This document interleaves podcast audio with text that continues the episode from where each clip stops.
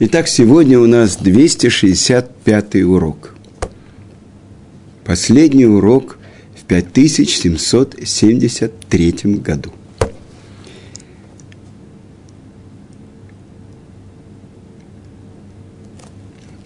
Итак, мы говорили с вами про 48 приобретений, как приобретается корона Торы – и мы говорили, что требуется человеку прикладывать особенные усилия при изучении, прислушивании, при повторении, при постижении сердцем, при понимании сердцем, страхе, трепете, смирении. Последние уроки были о радости, через которой приобретается Тара, чтобы она не забывалась и чтобы она оставляла глубокий след в сердце человека. И вот сказано «бетахара» в особенной чистоте.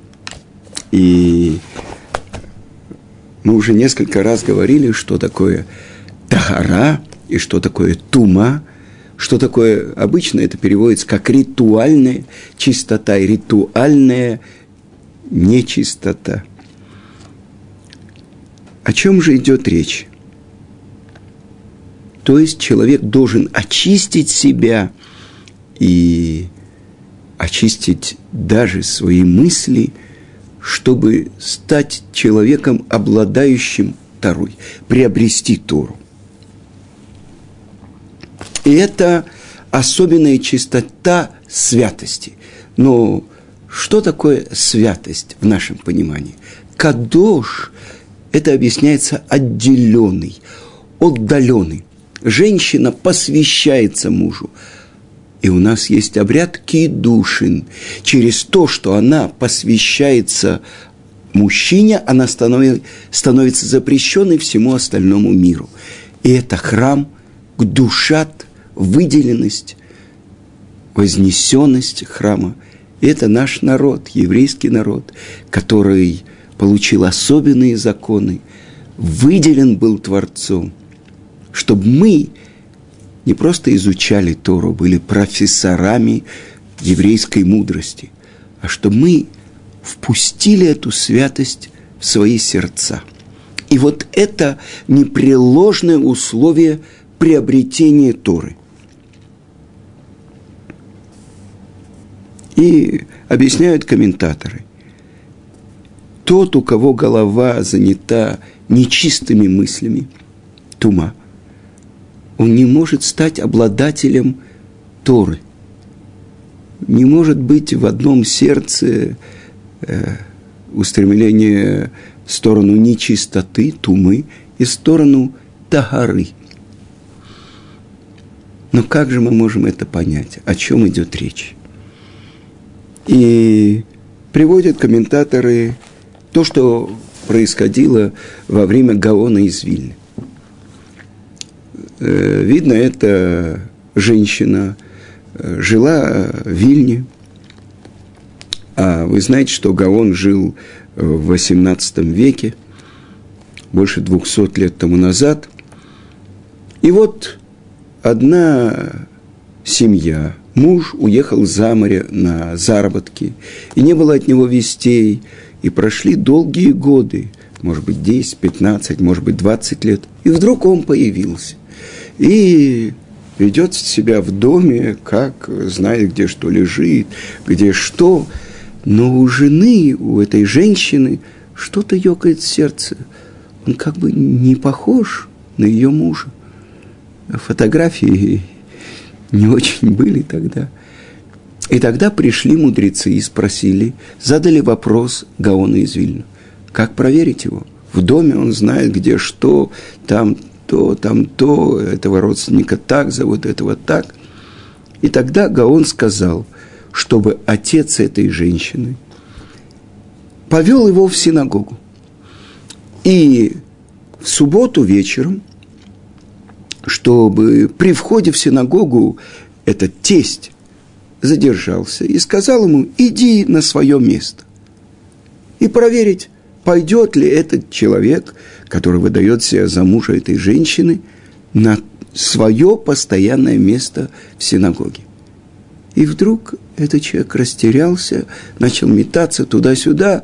В общем, прижали его, он признался, что он обманщик. Что он несколько лет тому назад встретился действительно с настоящим мужем этой жены, а потом он узнал, что тот погиб, а так как они дружили, он все подробно расспросил, и вот он пришел в это место и выдает себя за мужа. Но задали вопрос Гаону, почему, как э, Рав знал, какие вопросы задать, почему именно место в синагоге. И он объясняет. Мысли о нечистоте, а ведь это обманщик, он хотел обмануть женщину, обмануть ее родителей, видно, приобрести богатство этой семьи. Он спросил все вопросы по поводу дома, по поводу родственников, но мысли, занятые обманом, то есть нечистотой, ему даже в голову не пришло спросить, где он сидел в синагоге. То есть это совершенно разные вещи. И свидетельствует один из хасидских э, больших э, Рэби, это Авней Незер, это Рав из Сагачева – что великий мудрец Израиля, Раби Акива Эйгер, что, несомненно, по его учебе видно, что никогда в голову к нему не, пришли, не приходили мысли о разврате. И мы должны понять, но о чем идет речь? И я приведу вам, был великий Даршан, толкователь, тот, кто давал уроки в разных местах, а особенно э, в той синагоге, которая э, начинает действовать в 4 утра, окончает в 2 часа ночи. Это Зихрон Моше, это то, что построил Рабмойша Монтефьори, э, синагога, которой миньяны сменяются буквально там 5-6 мест, где идут э, постоянные молитвы. И он там давал постоянный урок – и он привел пример. Э, испортилась канализация, и открыли люки, и люди уже за много десятков метров закрывали нос. И когда он, так вот держа пальцы, закрывая ноздри, подошел к яме, он обратил внимание, там в яме сидели может быть, это были арабы, два осенизатора, которые там прочищали что-то, и у них был перерыв. И прямо в яме они сидели, ели питу с фалафелем. Ему открылась очень важная вещь, и он дал это на уроке. Они сидят в яме и едят. Они даже не ощущают эти дурные запахи. Настолько они к ним привыкли. Это значит нечистота, которой человек при, привыкает. Равьосиф Зоненфельд, э, раввин, который был в начале 20 века раввином Иерусалима, он говорил, что я завидую двум людям. Завидует большой Рав, да, матери автора Шулхана Руха, Рав Йосифа Каро, который стал учителем всего народа Израиля. Какие заслуги у этой матери. И второе, был великий мудрец Шагат Арье. Есть его комментарии на Талмуд. И он умирал, ему было 90 лет.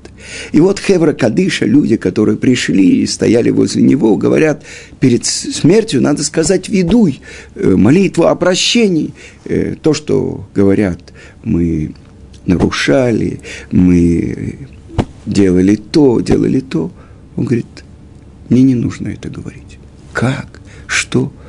Он говорит, настолько мои мысли были заняты второй, что просто у меня не было времени на все глупости. А что же делать нашему поколению? Нашему поколению, которое не родилось э, Миашари, не родилось, э, мы с вами, люди, которые пришли сознательном возрасте пришли э, к соблюдению заповеди. А что же нам делать? Ведь э, и видели мы много, и э, прошли в жизни много. большой опыт. Что же нам делать? Так что нам запрещена Тара, потому что, э, может быть, в сердце к нам приходит то, что называется, никогда человек не совершает э, нарушение, пока не приходит в его голову руах штут, дух глупости. И что же нам делать в поколении, это поколение, наше поколение, наше поколение, которое выросло в чужом плену, а, а там а, среди других народов, которую мы выросли, на которых мы хотели походить. Э, на самом деле когда мы узнали, что мы отличаемся, что нам с горы Синай дана Тара, что у нас особенное назначение народ, быть народом, получившим Тору. Будете мне народом священников и народом святых, написано в Торе. Это отделение, это осознание, это выделение душа – которая входит только когда человек начинает учить Тору. Сказано, что человек, который учит постоянно Тору, но если он не женат, э, он не может учить Тору в чистоте. И лучше ему жениться и даже учить меньше Тору, но эта Тора будет его в чистоте. Это особенное приобретение, киньян.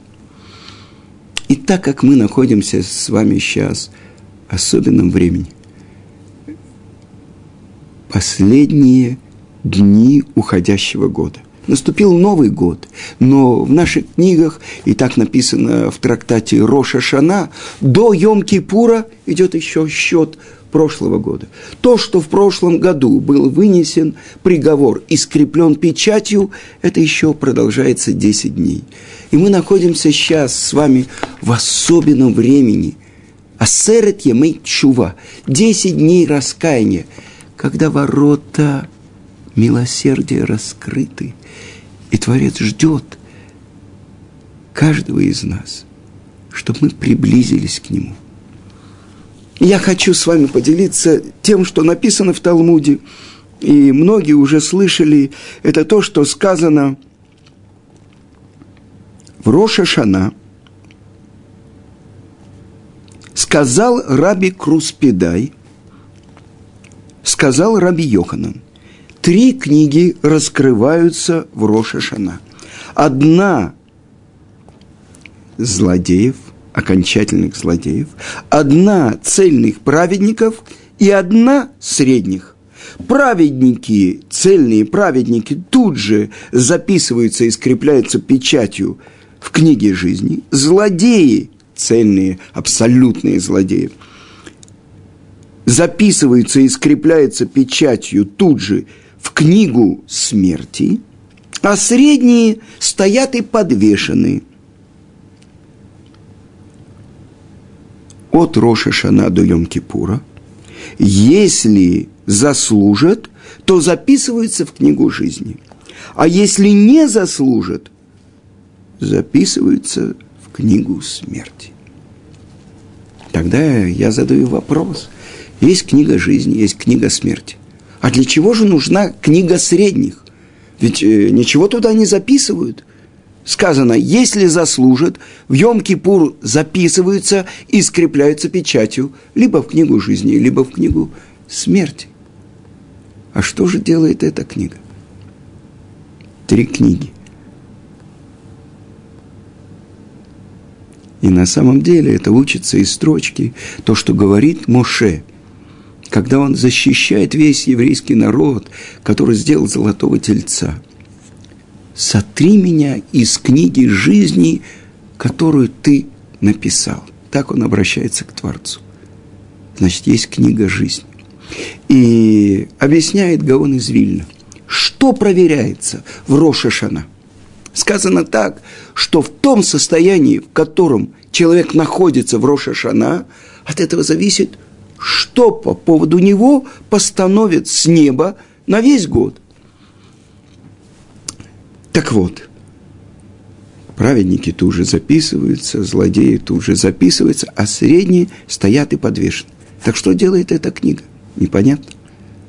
Больше того, сказано так, что большинство мира – это средние. И тогда я вспоминаю то, что написано в трактате Кидушин, сороковой лист. Говорят наши мудрецы, чтобы так постоянно человек смотрел на самого себя, как будто у него его заповеди, его добрые дела уравновешены полностью с его нарушениями, с его злыми делами. И тогда, если он заслужит, он кладет на чашу оправдания, хорошее дело, заповедь, и это перевешивает себя и перевешивает весь мир. Так наши мудрецы учат, что мы должны смотреть на себя, как на средних. А здесь, в этом месте Талмуда написано, что средние стоят и подвешены.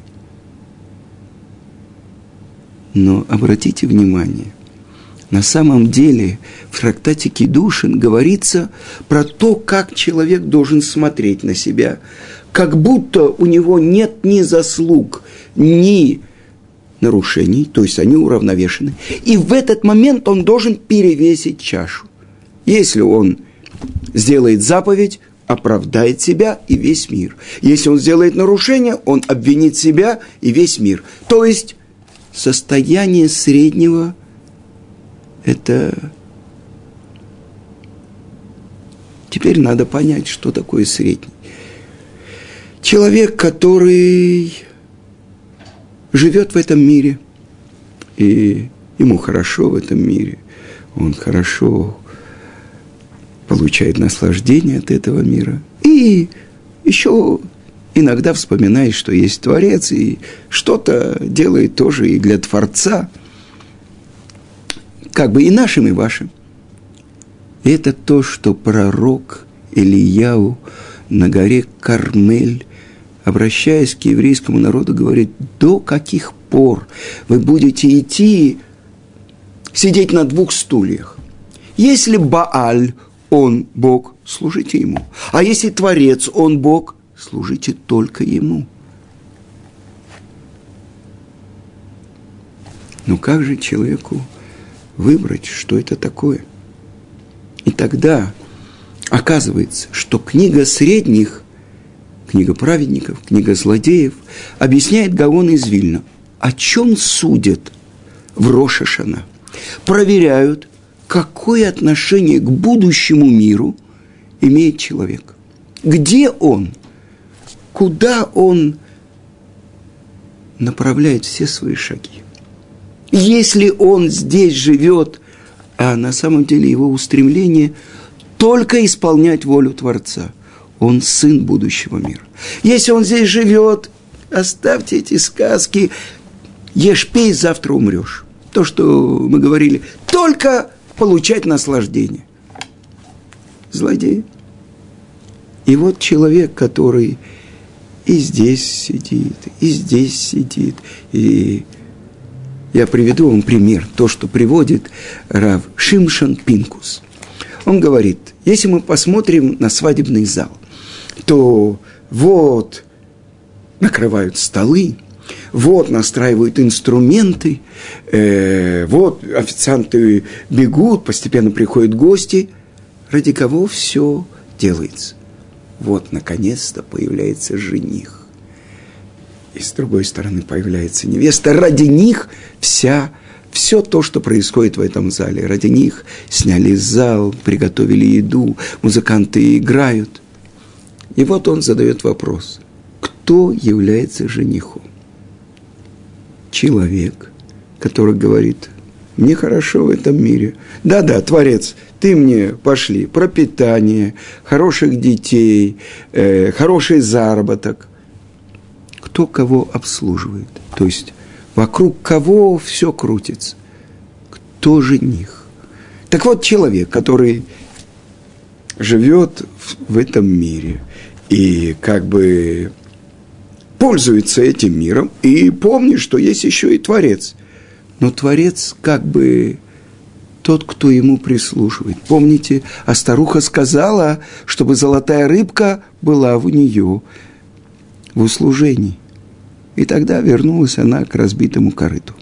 Сказки Пушкина мы учили с детства. Тогда что проверяется? Книга жизни, книга смерти. Задается вопрос э, Балей Тосафот. Я цитирую вам трактат Роша Шана. И это 16 лист, вторая страница. Если так, книга жизни, тут же праведники записываются. К концу года должно быть, чтобы в мире оставались только праведники, а все злодеи в книгу смерти уходят. Но мы видим, что это не совсем так. Наступает какой-то момент, и даже цельные праведники оставляют мир. А какую долгую часто жизнь проводят в мире полные злодеи – Недавно нашли какого-то 90-летнего нацистского преступника где-то. Долгая жизнь. И тогда открывается, что проверка идет, что человек представляет из себя по отношению к будущему миру. То есть он живет ради того, чтобы в этом мире – открыть Творца, служить Ему. Все, что он получает, он использует для своего служения Творцу. Ради чего спустилась душа в мир? Ради того, чтобы прилепиться к Творцу, служить Ему. И тогда этот человек знает, куда он отправляется. Он отправляется в место, самого большого наслаждения. Ган-Эден – это сад наслаждений. А от чего он получает наслаждение? От близости к Творцу. С другой стороны, человек, который живет, ешь, пей, завтра умрешь, и вдруг он получает пропитание, получает богатство. Говорят наши мудрецы, злодеи при жизни называются мертвецами. Что такое? Он есть такие бутерброды, он, э, у него такие счета в банке, а он называется мертвец. И открывается то, что учит ученик Ария Кодыша Равхайм Виталь в своей книге «Шарык душа», что так же, как у нас есть 248 органов тела, у нас есть 248 органов души – и в, ровно в этом соответствии, то, что написано в трактате Макот Вавилонского Талмуда, у нас есть 248 повелительных заповедей. Через то, что человек исполняет заповедь, он дает пропитание органам души. Человек может весить 200 тонн и быть мертвецом. Почему? Потому что он отсек себя от источника жизни, от Творца. Так вот, оказывается, средний. И там, и там. И вот наступают 10 дней раскаяния. То есть 10 дней, когда человек, написано в Шулхана-Рухе, если в течение всего года он ест нееврейский хлеб, в эти дни он ест еврейский хлеб. Если он как бы в эти дни должен вести себя совершенно по-другому. И мы сказали, ну вот перевешивается чаша. Так он э, не надевал тфилин, надел тфилин, о, он перевесил чашу, тогда он будет записан в книгу жизни. И вдруг говорят наши мудрецы, совсем не так. Главное то, что он должен успеть сделать, это чуву, раскаяться. То есть, написано в Талмуде, в трактате Мегила, говорит – пророк Даниэль. «Вани биноти басфарим». И я э, обдумывал то, что написано в книгах, и из этого вывод, что я ошибся. То есть, что такое чува? Это пересмотр своей жизни, чтобы понять, в чем я ошибаюсь. Где мое дурное начало повело меня за собой, и я пошел за ним. И вот сейчас – повернуться. Повернуться лицом к Творцу. У горы Синай еврейский народ стоял лицом к лицу. Но в течение года Часто я занимаю место под хупой. Часто я говорю, я жених, а ты, Творец, только будешь мне помогать делать то, что мне нужно. И вот здесь момент, когда человек должен понять, в чем он ошибся, и развернуться, и направить свое лицо к Творцу. И это сказано. Средние стоят и подвешены, заслужат, будут записаны в книгу жизни. Что такое книга жизни – в наших святых книгах Творец называется «жизнь жизни». Что такое жизнь? Приводит Гаон Рамыш Шапира пример. Написано, что есть источник воды. Он называется источник живой воды. Почему живой? Потому что непрерывно происходит извержение новой и новой порции воды, без пресечения. А если раз в 70 лет пресеклось это – это обманчивый источник. Так вот, жизнь – это непрерывная связь с источником жизни. Так объясняет Рамхаль. То есть, это и есть книга жизни, книга тех, кто выбрали Творца. И вот сейчас большинство мира, средние, что в течение этих десяти дней раскаяния мы должны решить. Мы должны выбрать тешува, ташув ляшем, то есть вернуться к нему. Но что это такое? Я в течение года ем простой хлеб, не еврейский хлеб, а в это время я веду себя, как бы поднимаясь на цыпочки. Что, я обманываю? Что это спектакль? И объясняет Машгиях нашего времени Равдон Сегель. Нет, это не спектакль. Я действительно поднимаюсь на цыпочки, но что я делаю? Я делаю действие, через которое проявляется, что на самом деле самое глубокое мое желание служить Творцу. Ну что делать? Приходит день Рошашана, день суда, когда одна из главных повелительных заповедей этого дня – слушать трубление в шофар – мы должны вспоминать, мы должны короновать Творца, признать Его единственным нашим царем. А если ты царь, а я твой сын, то я принц. А если ты царь, а я твой раб, то что бы ты мне ни сказал, я хочу исполнять. Мы произносим строчки о царской власти Творца. Мы произносим зихронот, напоминание о том, что было у горы Море, когда наш пратец Авраам преодолел свою любовь к тому, кто должен продолжить его в мире, и готов был принести его в жертву, отказаться полностью от своего желания перед его желанием. И шофарот. Почему шофар? Что такое шофар? бараний рог, в который трубят, и что? Что Рамбам объясняет? Проснитесь, дремлющие, которые погружены в суету времени. Вспомните. И объясняет Гаон Равмыш Шапира. Что это такое? Единственная заповедь, которую мы исполняем самим дыханием – трубление в шафар. И мы говорим – что тот, кто трубит шафар Роша Шана, он говорит слушать трубление в шофар. И вот мы слышим трубление в шофар. И в этот момент мы должны представить, что вот сейчас коронуют царя всех царей, Творца. Через нас он проявляется как царь. Но почему именно в этот бараний рог, в шофар? И объясняет Гаон Рамыш Шапира – то дыхание жизни, как, которое вдунул Творец в ноздри первого человека, Адама. Вайпах папав нишмат хаим. И вдунул в его ноздри душу живую. От кого вдунул? От себя вдунул.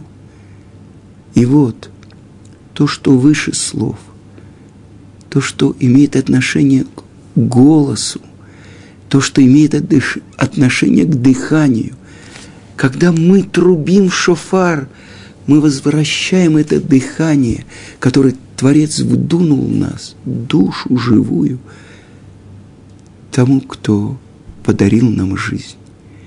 И это сказано, Творец сотворил человека прямым, а он пустился всякие хитрости. Это то, что мы трубим ту прямой звук. А потом ту-ту-ту-ту-ту-ту, раздробление, плач, всхлипывание. Но завершается это ту прямой звук, такие вернитесь, возвращайтесь, сыновья шаловливые, я очищу вас. Это наша особенная выделенность, святость нашего народа. Ашрей Аам Йодей Труа. Счастлив народ, который знает трубление. А после этого трубления, когда пробуждается самое глубокое желание в сердце человека, ничего мне не надо, только близость к тебе, только вернуться в то состояние лицом к лицу, как было у горы Синай. А там каждый еврей, который там стоял, поднялся на уровень пророка, глубокой внутренней связи с Творцом. И это звук, который издает бараний рог. Это шофар. И мы ждем, чтобы раздался звук великого шофара, который провозгласит, что кончилась власть смерти, власть дурного начала, власть сатана. И написано в Талмуде, сатан боится, он пришел обвинять, и он слышит трубление, и он бежит в панике. Что это такое? Каждый год он бежит в панике. Что такое? Он знает, мы будем трубить. И один мудрец в Иерусалиме объяснил, он-то находится на небесах, он знает, что до окончательного избавления – это на толщину волос. Это мы не знаем. И он пришел нас обвинять.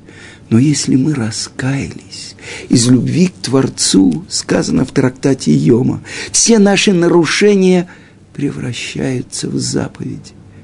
Это то, что Творец говорит. Кто очищает вас? Творец, который является очистительным бассейном возвращайтесь, сыновья шаловливые, говорит Творец через пророка, я очищу вас.